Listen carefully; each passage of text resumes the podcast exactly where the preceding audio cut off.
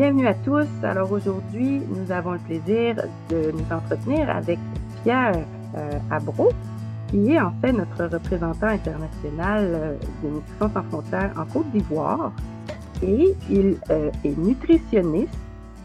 Et donc, euh, on lui souhaite la bienvenue. Bienvenue, Pierre. Merci.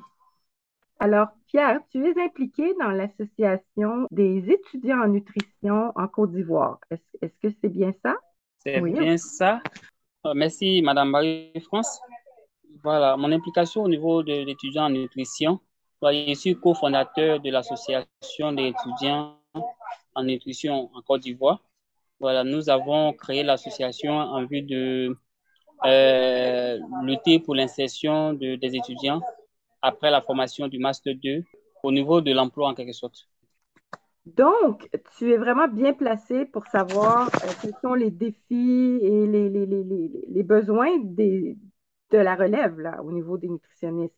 Est-ce que tu pourrais euh, nous décrire un peu la situation euh, actuelle, les opportunités? Ça ne doit pas être facile. Qu'est-ce que tu peux nous dire de comment ça se vit sur le terrain? OK.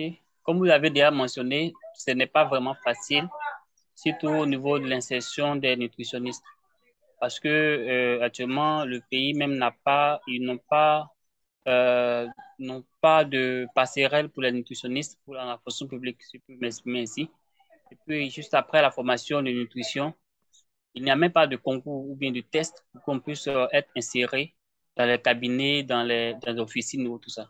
Donc, c'est vraiment un, véritable problème au niveau, de, au niveau du pays, au niveau des jeunes diplômés en nutrition. C'est pourquoi on a créé cette association pour nous aider, pour booster, euh, pour mettre un peu la puce à l'oreille des décideurs afin de prendre en charge les nutritionnistes formés. Si je compare avec le Bénin, là où on est allé plusieurs fois, on a fait beaucoup de renforcement de capacité avec l'Association des nutritionnistes du Bénin. La, problématique semble être que malgré plusieurs diplômes, souvent des, des maîtrises et même des doctorats, l'État ne va pas euh, recruter, ne va pas embaucher les professionnels et donc des années, des années plus tard, elles se retrouvent encore sans emploi. Le taux de chômage, quand je suis allée, était autour de 80% là, facilement euh, en 2018. Euh, Est-ce que c'est la même chose dans vos pays, dans, dans, ton pays? Oui, oui, oui. Je dirais c'est la même chose dans mon pays, c'est la même situation dans mon pays parce que nous sommes actuellement la troisième promotion des étudiants formés en nutrition. Voilà, nous sommes tous, euh, bon, nous sommes en train de chercher à s'insérer. Donc, c'est pratiquement les mêmes, les mêmes problèmes que nous avons ici. OK. Et, et, et ce programme-là, il a coûté euh, beaucoup d'argent pour mettre en place. Là. Alors, donc, il y a eu des investissements, il y a eu, j'imagine que si c'est comme au Bénin, il y a eu des millions d'investis là, pour créer un programme de nutrition dans votre université. Et donc, ça, c'est oh. un peu perdu, non?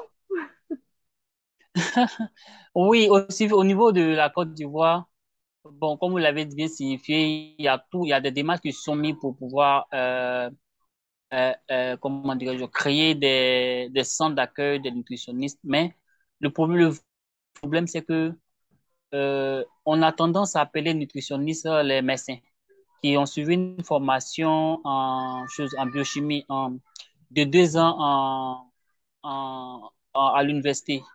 Voilà, donc c'est un peu, c'est le, c'est le gros problème qu'il a, parce que c'est comme si au niveau des officines même, ce sont les médecins qui jouent le rôle de nutritionniste. Est-ce que vous voyez? OK. Donc, la bon? profession n'est pas voilà. comme telle reconnue encore. C'est reconnu, mais c'est reconnu comme étant un médecin, étant comme un médecin qui est en train d'exercer en nutrition, en fait. Opportunités qui demeurent pour les nutritionnistes qui viennent d'avoir leur diplôme. Donc, qu'est-ce qui reste? Est-ce qu'il qu y a quand même des choses qu'elles font, qu'ils font, qu'elles font euh, présentement? Quelques petites opportunités? Ah. Euh, bon, pour, pour, dire vrai, il n'y a pas vraiment d'opportunité pour ces personnes-là. Il n'y a pas d'opportunité pour ces personnes-là.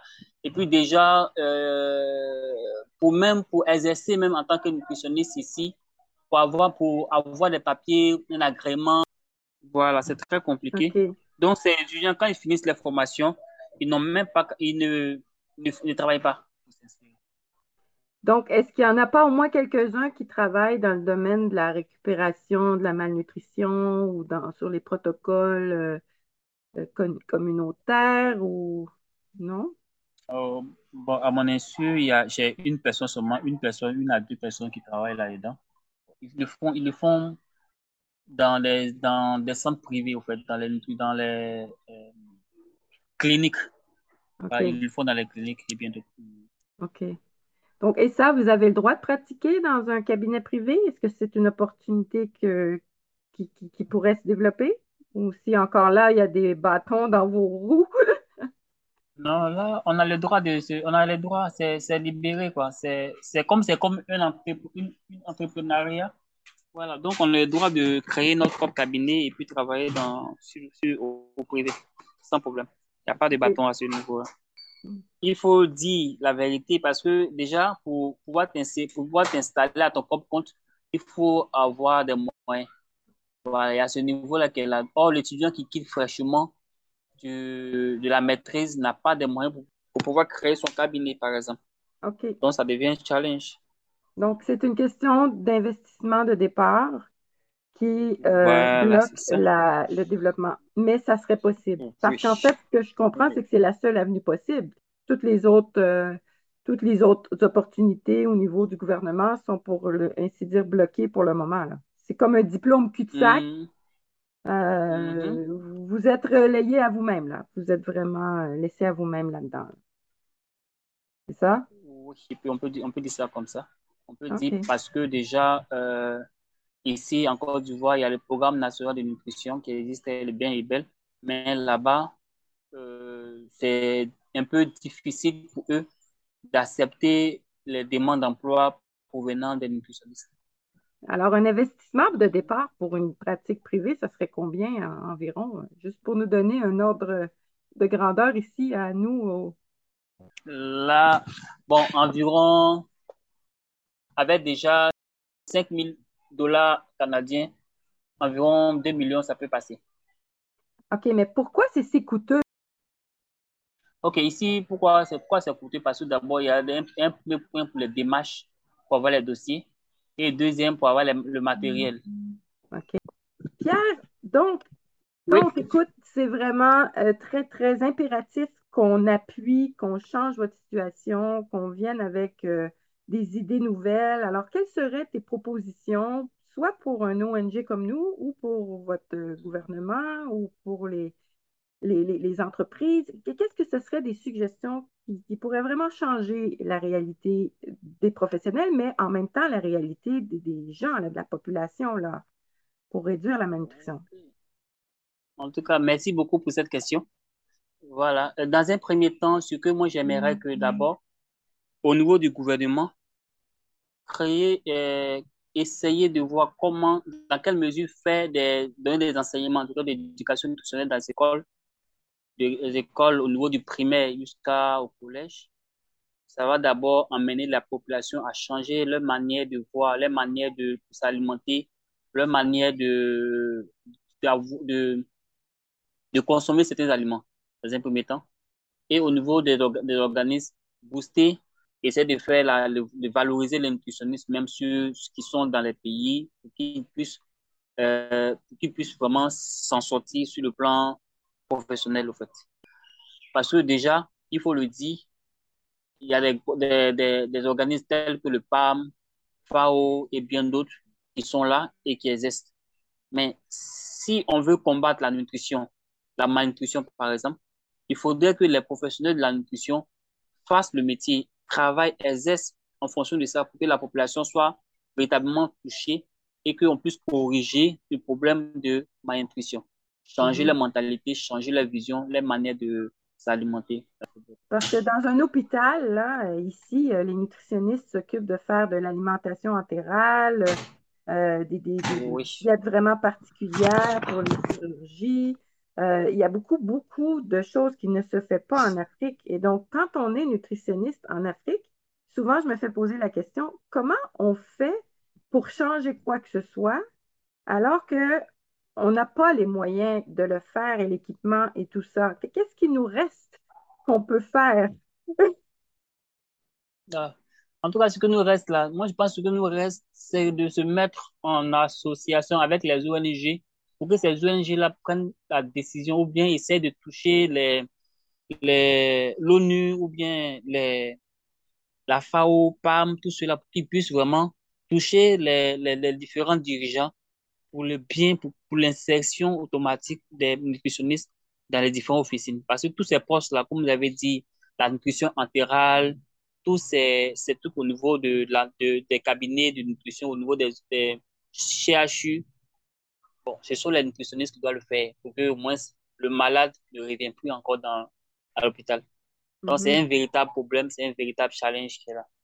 Alors, tu t'impliques dans le comité international justement pour cette raison-là, parce que notre comité international est en train de mettre en place un protocole de, de résolution de la malnutrition donc, un modèle d'intervention innovant et efficace qui met de l'avant les nutritionnistes.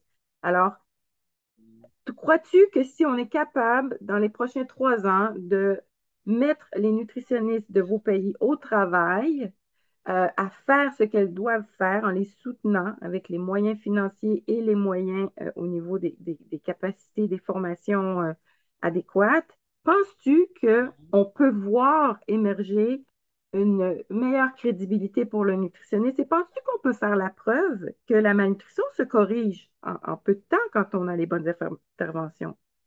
Tu, tu, y crois? Oui, oui, j'y crois. J'y crois. J'y crois. Je sais qu'avec ça, déjà, on peut déjà euh, mettre fin à la malnutrition. Voilà, J'y mm-hmm. crois, j'y crois.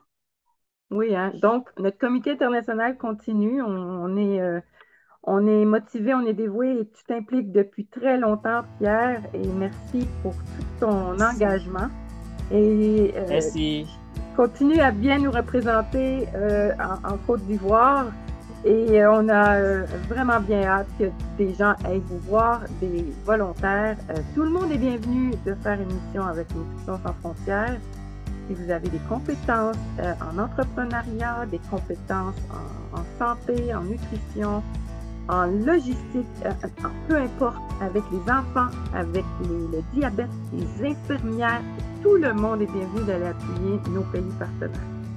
Alors, ah. merci à tous et merci à toi, Pierre. Et comme on dit en Afrique, on est ensemble. Merci, Marie-France.